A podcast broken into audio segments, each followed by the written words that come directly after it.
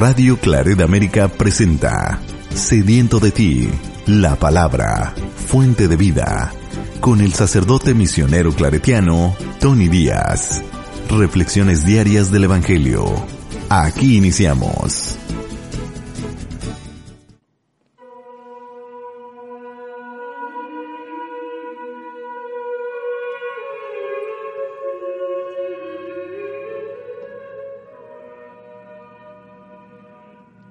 Bienvenidos hermanos a nuestras reflexiones bíblicas de las lecturas del día. Hoy es martes de la décima segunda semana del tiempo ordinario.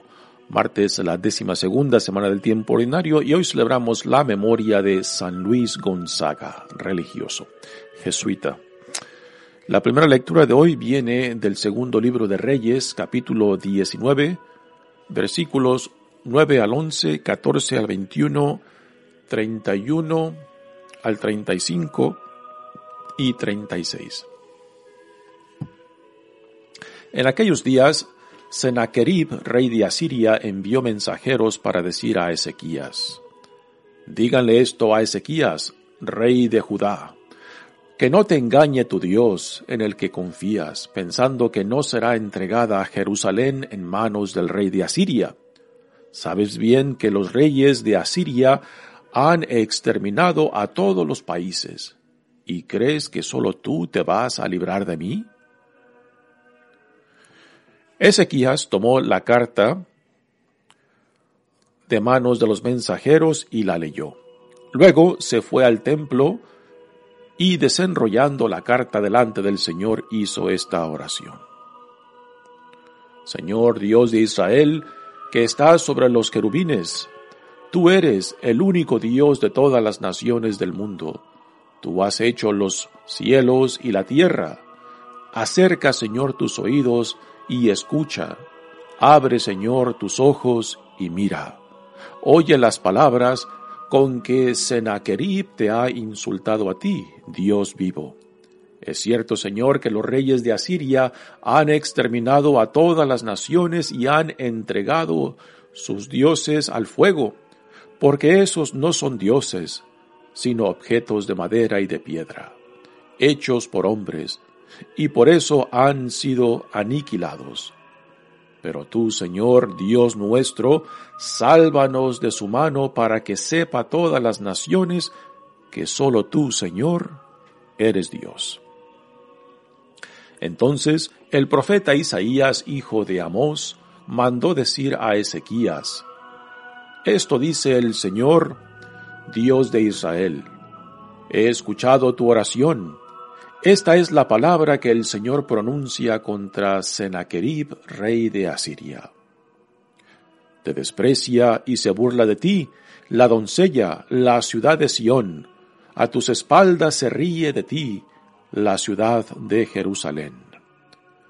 De Jerusalén saldrá un pequeño grupo y del monte Sión nos unos sobrevivientes, el celo del Señor de los ejércitos lo cumplirá.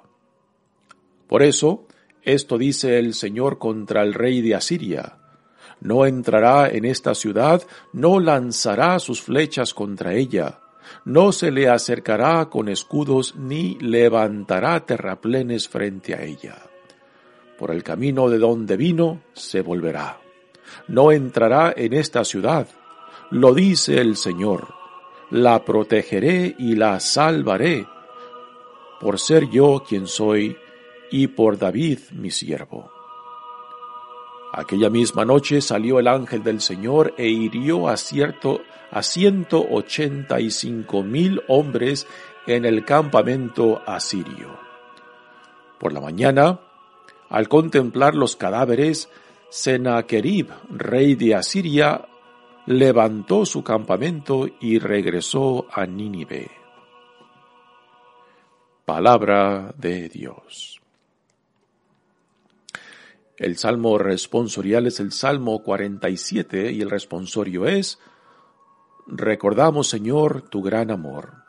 Recordamos, Señor, tu gran amor.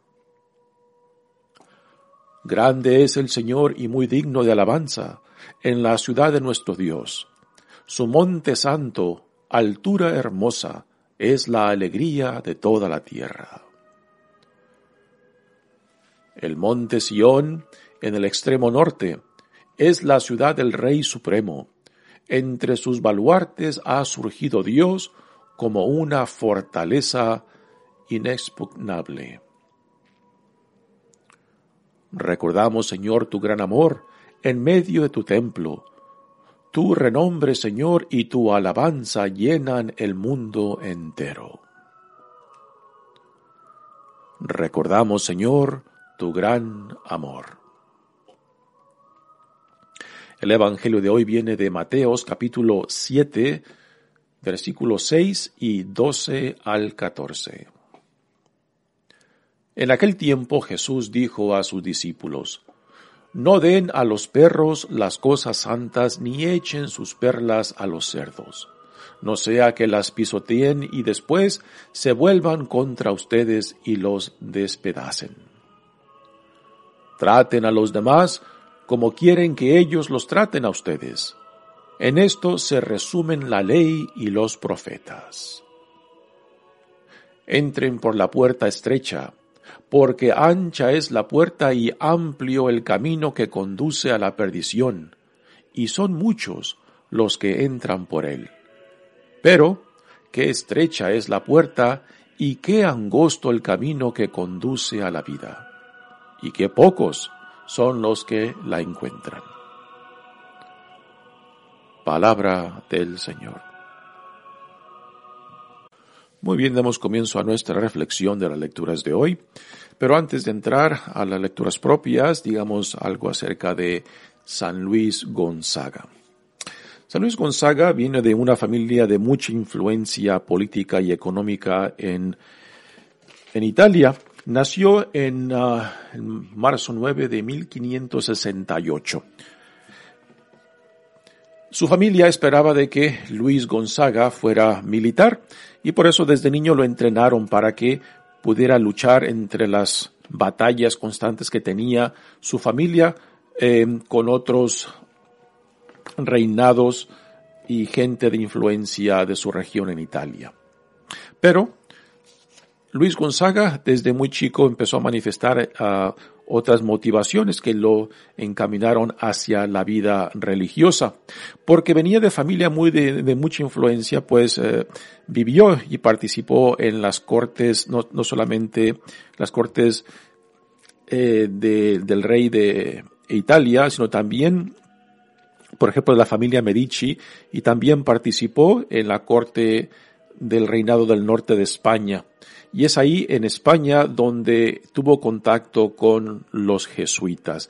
se escuchó y leyó acerca de misioneros jesuitas a la India y de ahí empezó, digamos, se sembró la semilla ah, de su vocación y finalmente ingresó en Roma a la comunidad jesuita y al noviciado.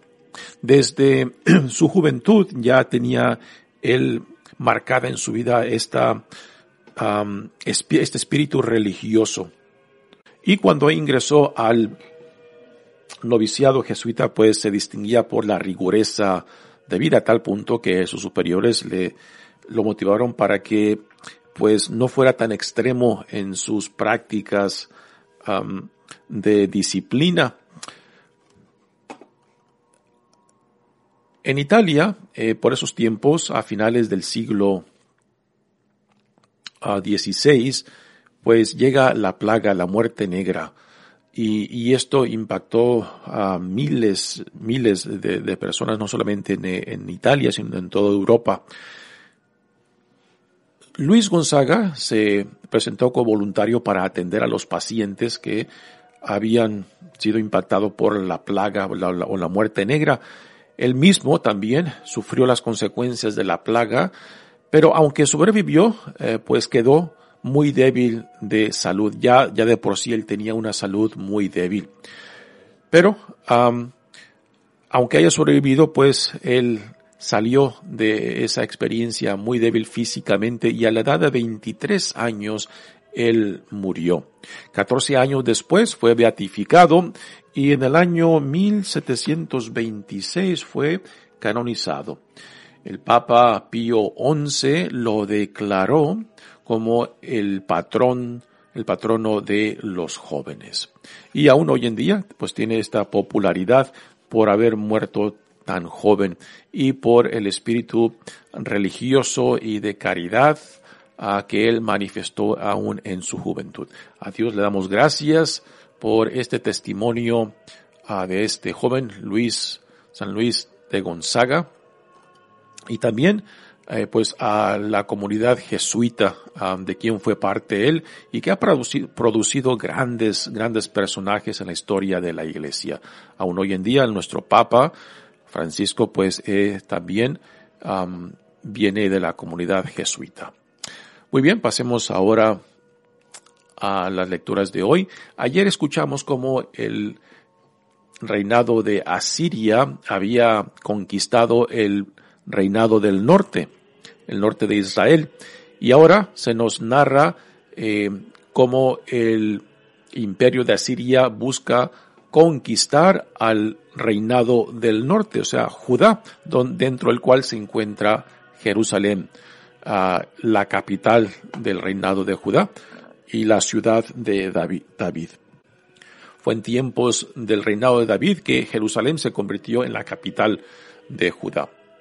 Dice, en aquellos días Sennacherib, rey de Asiria, envió mensajeros para decir a Ezequías, dígale esto a Ezequías, rey de Judá, que no te engañe tu Dios, en el que confías, pensando que no será entregada Jerusalén en manos del rey de Asiria.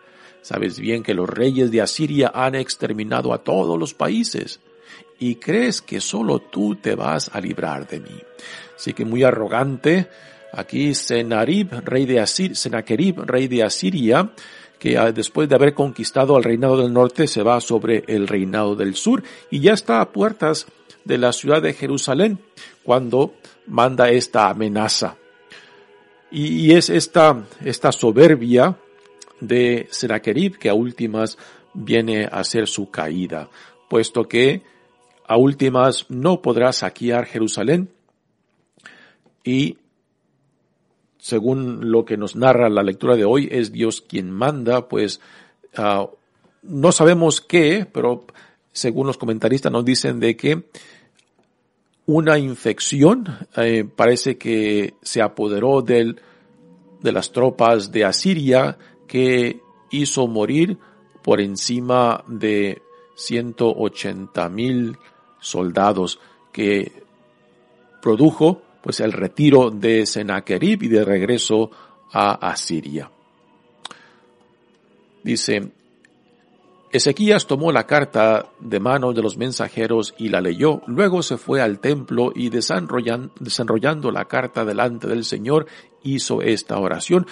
En detalle muy impresionante, digamos, a diferencias del rey de, del norte, que pues no tenía esta confianza en Dios. Ezequías, rey de Judá, lo primero que hace ante la amenaza del, del imperio de Asiria, va ante el templo del Señor y le expone pues las angustias, temor y también eh, pues la arrogancia del rey de, de Asiria ante Dios.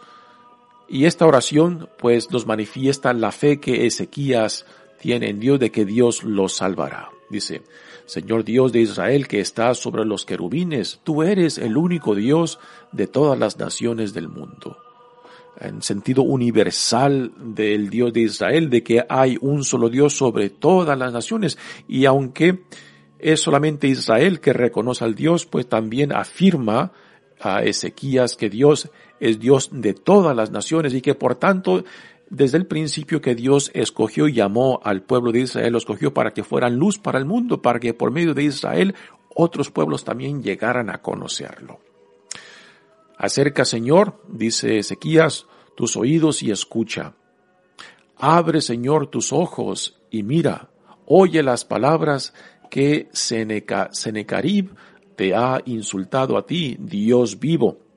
Es cierto que los reyes de Asiria han exterminado a todas las naciones y han entregado sus dioses al fuego porque esos no son dioses sino objetos de madera y de piedra hechos por hombres. y por eso han sido aniquilados. Aquí Ezequías hace la diferencia entre el Dios de otras naciones que han sido conquistadas por Asiria y que aquellos dioses pues son ídolos hechos de madera y de piedra y que por tanto porque son inferiores al Dios de Israel pues por eso cayeron. Esta es la interpretación que Ezequías da al por qué Asiria pudo conquistarlos. Pero Ezequías tiene la confianza de que el único Dios, el Dios sobre todos los dioses, salvará al reino de Judá. Y esta es la confianza que Ezequías pone en Dios. Dice entonces, eh, ahora viene y entra en la lectura el profeta Isaías, que da una profecía muy interesante, puesto que aunque en su profecía dice que Dios salvará al reino de Judá y a la ciudad de Jerusalén, también en el principio de esta profecía nos dice algo que ocurrirá más adelante cuando el reinado de Judá sí será conquistado, no por Asiria, sino por los babilonios, bajo, bajo el reinado de Nabucodonosor, ¿no? Y que cuando Judá sea conquistado y la ciudad de Jerusalén sea saqueada, pues quedarán los remanentes, aquellos que se mantendrán fieles y que de esos fieles Dios mantendrá la promesa de que de la casa de David, de la descendencia de David, vendrá el Mesías, el prometido de Dios. Y esto es a lo que apunta esta profecía de Isaías. Dice, entonces el profeta Isaías, hijo de Amós, mandó decir a Ezequías, esto dice el Señor Dios de Israel, he escuchado tu oración, esta es la palabra que el Señor pronuncia contra Sennacherib, rey de Asiria. Y ahora viene la profecía de Isaías. Te desprecia y se burla de ti, la doncella de la ciudad de Sión. La doncella es la ciudad de Jerusalén.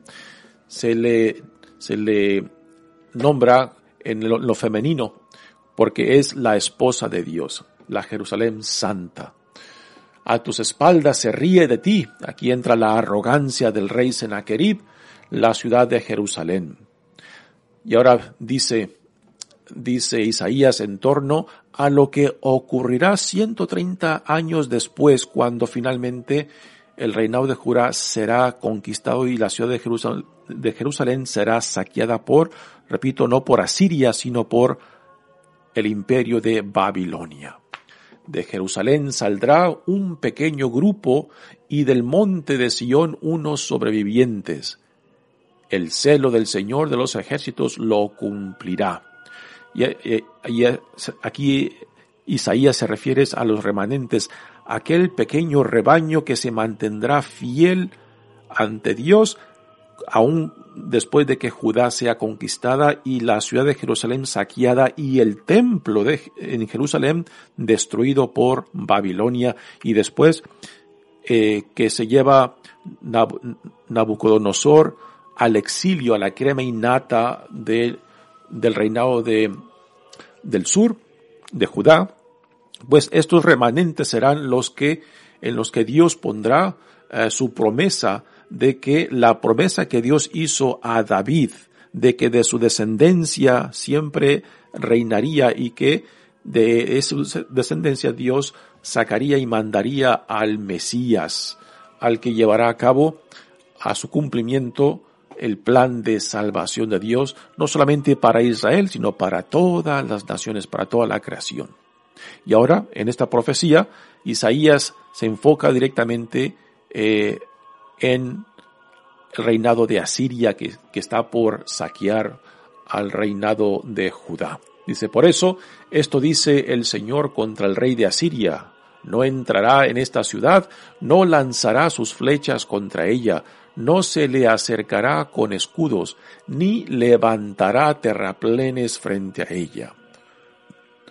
Por el camino por donde vino se volverá, no entrará en esta ciudad, lo dice el Señor, lo, la protegeré y la salvaré por ser yo quien soy y por David, mi siervo. O sea, porque Dios ha hecho una promesa eh, y es el reino de Judá, em, dentro de la cual se encuentra Jerusalén, donde se encuentra el templo eh, de la descendencia de David, que vendrá el Mesías. Y esto es lo que vemos en Jesucristo. Y esto lo, lo vemos más claramente en las genealogías que tenemos tanto en Lucas como en Mateo que trazan la descendencia de Jesús desde David.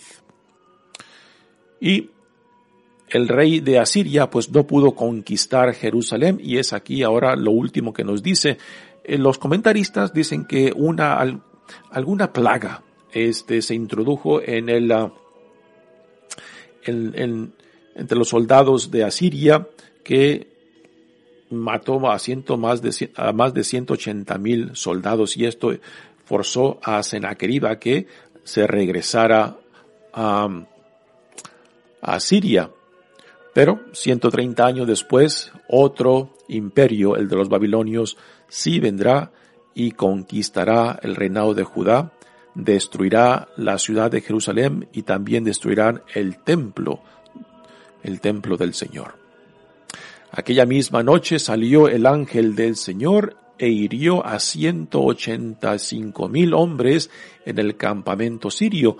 Por la mañana, al contemplar los cadáveres, Sennacherib, rey de Asiria, levantó su campamento y regresó a Nínive, que era la capital, la capital de Asiria, que también después será la capital del imperio de Babilonia. Muy bien, es así la interpretación que el autor de este libro le da al por qué el imperio de Asiria no pudo conquistar al reinado del sur, porque Dios intervino, porque Dios mandó esa plaga que exterminó a las tropas del rey de Asiria. Muy bien, pasemos ahora al Evangelio de hoy. Continuamos leyendo del Sermón de la Montaña, ya estamos a mediados del capítulo 7 el capítulo 7 será el final de este bello sermón de Jesús en la montaña. Y aquí se nos presentan unas enseñanzas que a primeras parecen desconectadas unas de otras, pero que sí hay un, un hilo que los une. Y también la parte última de este Evangelio nos introduce a cuatro ejemplos que Jesús da acerca del camino del reino, que es un camino exigente, es un camino estrecho, a diferencia del camino amplio que la mayoría escogen. Así que en estos cuatro ejemplos, hacia el final del capítulo 7, donde Jesús nos da, nos habla de, de dos tipos de caminos, el estrecho y el, y el amplio, dos tipos de profetas, verdaderos y falsos, dos tipos de siervos, y también dos tipos de constructores, ¿no? Son los cuatro ejemplos que Jesús dará hacia el final de su sermón de la montaña para, para decirnos, escojan al estilo de Moisés antes de que el pueblo de Dios entrara a la tierra prometida, que les dice, si quieren tomar posesión de la tierra prometida que Dios les dará, pues escojan si lo siguen a Él o no lo siguen. Si escogen la vida o escogen la muerte. ¿no? Pues igualmente Jesús al final de este bello sermón de la montaña, con estos cuatro ejemplos, nos dice, ¿qué camino vamos a escoger? ¿El estrecho o el amplio? Dice el Evangelio de hoy. En aquel tiempo Jesús dijo a sus discípulos, no den a los perros las cosas santas, ni echen sus perlas a los cerdos, no sea que las pisoteen y después se vuelvan contra ustedes y los despedacen. ¿A qué hace referencia esta enseñanza de Jesús? Eh, los comentaristas nos dicen que hace referencia a que tenemos que tener cierto discernimiento de que la buena nueva, de que el Evangelio sepamos comunicarlo y sepamos darlo a aquellos que estén dispuestos a escucharlo. Porque habrá gente que no lo escucharán y todo lo contrario, no solamente lo rechazarán, sino que lo ridiculizarán. Y esto, a esto va esta enseñanza de Jesús, de que sepamos discernir dónde, cómo y cuándo ofrezcamos la buena nueva a otros, ¿no? Para que el Evangelio no sea motivo de ridículo para aquellos que tengan el corazón y la mente cerrada y que, pues, escucharlo, al escuchar el mensaje de vida, pues simplemente lo rechacen y simplemente lo desprecien, ¿no? En esta enseñanza Jesús utiliza dos dos animales, los perros y los cerdos, que en la cultura judía aún hoy en día, como en la cultura también musulmana, son dos animales impuros a que el cerdo, por ejemplo, aún, todavía en, la comunidad judía y la musulmana no se consume por ser considerado un animal uh, impuro. Y el perro también no es visto como en el, en el mundo nuestro de Occidente, donde los tenemos como mascotas, ¿no? Y Jesús, al utilizar estos, estas imágenes, ¿no? Representa los perros y los cerdos representan a todos aquellos que están ajenos, aquellos que están en oposición, aquellos que están en total contradicción a la vida que Dios en Jesucristo nos ofrece y que por tanto cuando nos topemos con ese tipo de gente, de que no perdamos el tiempo y energías cuando no hay esa disposición de recibir la buena nueva. Pero esto no nos, no nos impide aún de tratar con cierta dignidad, con cierto respeto aún aquellos que rechazan la buena nueva y es a lo que viene ahora en la ley de oro. Cuando dicen, traten a los demás como quieren que ellos los traten a ustedes.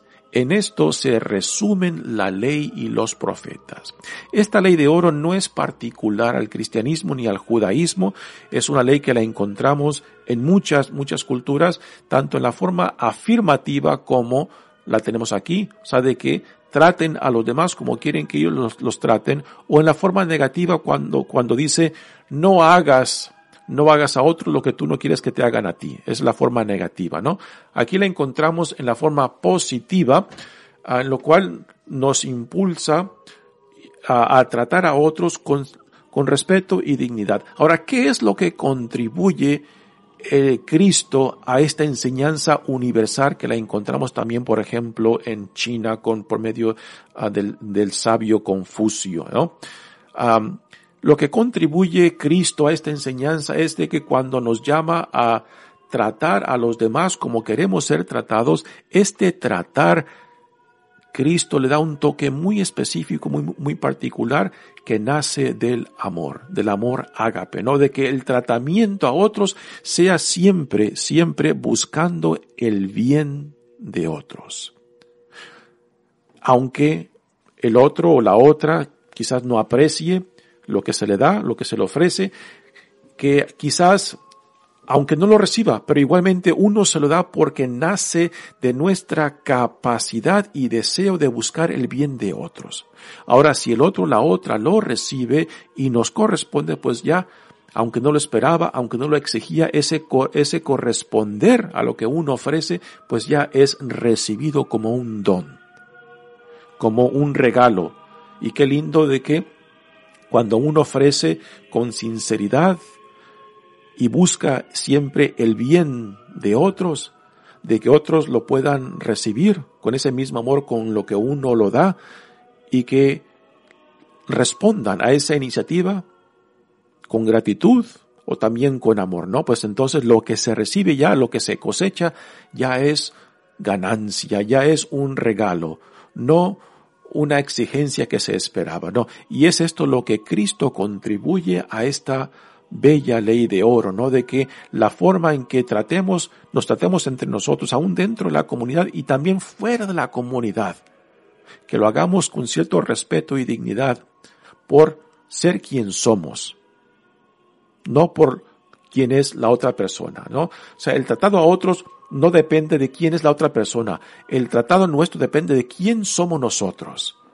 Hijos e hijas de Dios, discípulos del reino de, Jesucristo, ciudadanos del reino de Dios, ¿no? Y nuestro comportamiento lo determina nuestra dignidad y nuestra identidad, no la persona que tengo enfrente. Por eso, el tratar a otros viene de la forma en que yo me veo en relación a Dios. Entren por la puerta estrecha porque ancha es la puerta y amplio el camino que conduce a la perdición. Aquí está el primero de los cuatro ejemplos que Jesús hacia el final de este capítulo 7 que es ya el fin del sermón de la montaña pone cuatro ejemplos para que optemos o nos las jugamos con él o no nos las jugamos, o lo seguimos o no lo seguimos. Y Jesús, por medio de estos cuatro ejemplos, nos llama a determinar, a discernir si vamos tras Él o no vamos tras Él. De que no hay, no hay punto medio. No hay poner un pie con Él y otro pie fuera en contra de Él, ¿no? Que, que a veces es lo que hacemos, de que nos paramos en la cerca, ¿no? Y nos, vamos, y nos inclinamos a un lado o hacia el otro según lo que nos conviene. Para Jesús, el seguirlo tiene que ser una decisión, una opción radical. Me las juego con Él o no me las juego, pero no hay punto medio. ¿No? Y es esto lo que nos enseña por medio de estas, de estos ejemplos de el camino estrecho que es, que implica disciplina, que implica sacrificio, que, que implica decir no a otras opciones. A veces pensamos de que el tener muchas opciones en la vida es más favorable que el tener pocas. Y no, aún hoy en día estudios psicológicos nos dicen de que una persona que tiene, que tiene muchas opciones ante, ante él o ella, a última no se, no se determina, no se decide porque piensa que el tomar una decisión, el decir no a tantas otras opciones que lo limitará en la vida, pero no. Cuando uno se enfoca, cuando uno se decide, cuando uno se determina por el camino de la vida, entonces esto nos abre un horizonte de lo que significa ser un hijo, una hija de Dios, la vida a la cual somos llamados en Jesucristo. Y es esto lo que Jesús, por medio de los cuatro ejemplos que nos pondrá, nos habla. Y aquí está el primero de ellos, eh, entre el camino estrecho y el camino amplio, que amplio es el, la vida fácil, la vida ah, que simplemente guiada por el placer, por los deseos, cuando no hay opción, cuando no hay determinación, cuando hay simplemente lo que yo quiero, lo que yo busco, sin ninguna orientación, tanto a la relación de intimidad con el Dios que en amor nos cree, en amor nos sostiene, en amor nos llama, y también a la hermandad y la solidaridad con el prójimo y la vida íntegra a la cual somos llamados como hijos e hijas de Dios, ¿no?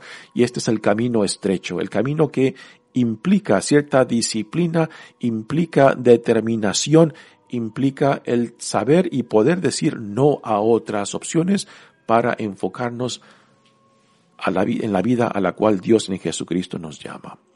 Mi nombre es Padre Tony Díaz, misionero claretiano, que Dios los bendiga. Radio Claret América presentó Sediento de ti, la palabra fuente de vida. Sus comentarios son importantes. Contáctenos en radioclaredamerica.gmail.com